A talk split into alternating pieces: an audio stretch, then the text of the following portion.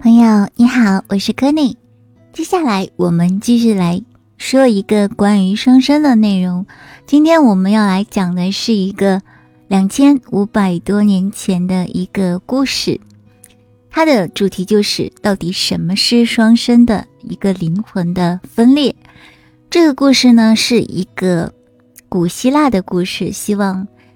各位小天使在听这个故事的时候，可以好好的去感受一下，这是一个古老的根源，也是来自神圣的创世纪。它会告诉你很多关于双生灵魂是如何分开的，以及回归完成的旅程。这个联系是追溯到很久很久以前的。我们可以将双生火焰的元素追溯到荣格无意识心理学，追溯到印度神话、古埃及神话和几千年前的奥义书中的观念，甚至是来自于一个宇宙的起源等等。那么，当他来到蓝星上之后，确实产生了很多很多的故事。我们在柏拉图的会影片当中。我们被告知了爱的起源。阿里斯托芬说，一开始人类是雌雄同体的。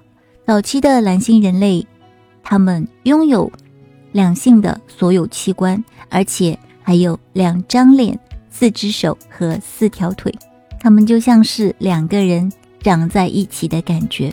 那么，这样的生物，他们的。繁衍速度非常的快，非常的强大。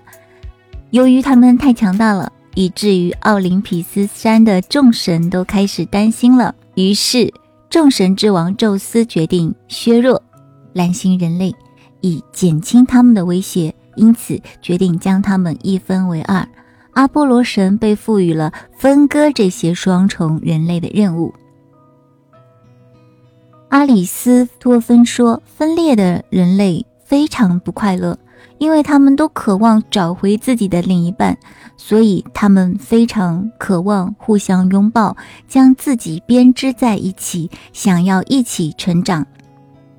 宙斯终于动了怜悯之心，决定让他们的器官转向前方，这样在拥抱当中，他们就可以结合起来，感觉更好。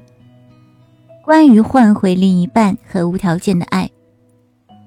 阿里斯托芬谈到了爱情，爱能够治愈我们注定分裂的创伤吗？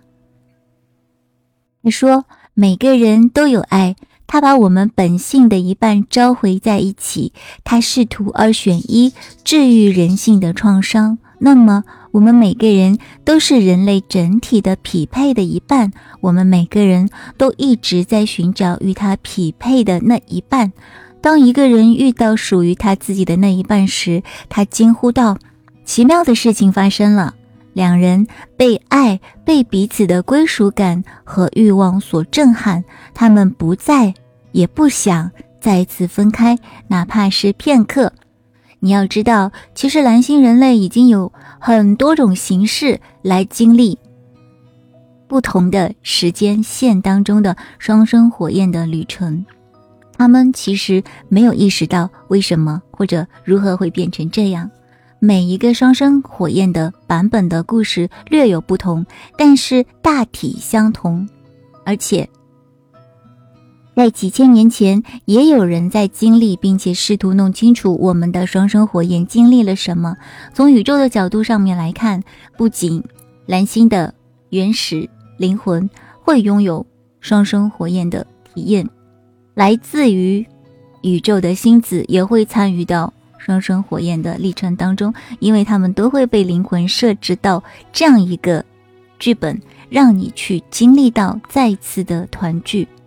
我们因为爱而来到这里，因为团结而走向看似对立的旅程，其实只是为了再次的团聚。一旦我们学会处理包袱、消极情绪和触发的障碍，那么。这就真的是一次了不起的体验。最重要的是，那是一个美丽的内容，就是让蓝星人类他们从经验中去根深蒂固的想要去体会的愿望其实就是回归统一，因为感觉自己被另一个人深深的、无条件的爱着，你就会用爱来回报他。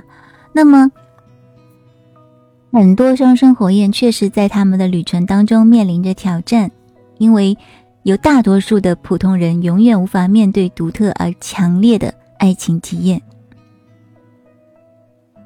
那么，如果你觉得需要有人来完善你的想法，你自己不完整的想法，那么你就会知道什么是更光明的未来。你在经历一些看似奇怪却又美好的事情，而且还有很多人也在经历同样的事情。这是真实的，这并不是神话。在过去的。来自世界各地的成千上万的双生，他们都在经历着这样的内容。这就是一些超自然的体验。可以说，这段旅程非常的真实。我想提醒你，如果你们不可能重聚的话，那么你们就不会来到这里。无论是你作为一个蓝星的原生灵魂，还是一个来自于……宇宙的星际居民，正因为当你的灵魂设定之中有这个程序，所以你会去经历，而且这是一个向上的程序，而且你的振动校准计划还有和谐，对你自己来说非常的有价值，你会每天去使用它们，姐。你会用一种比你想象当中更好的方式去体会，重新连接。好啦，本次的内容就到这里，我们下期再见啦。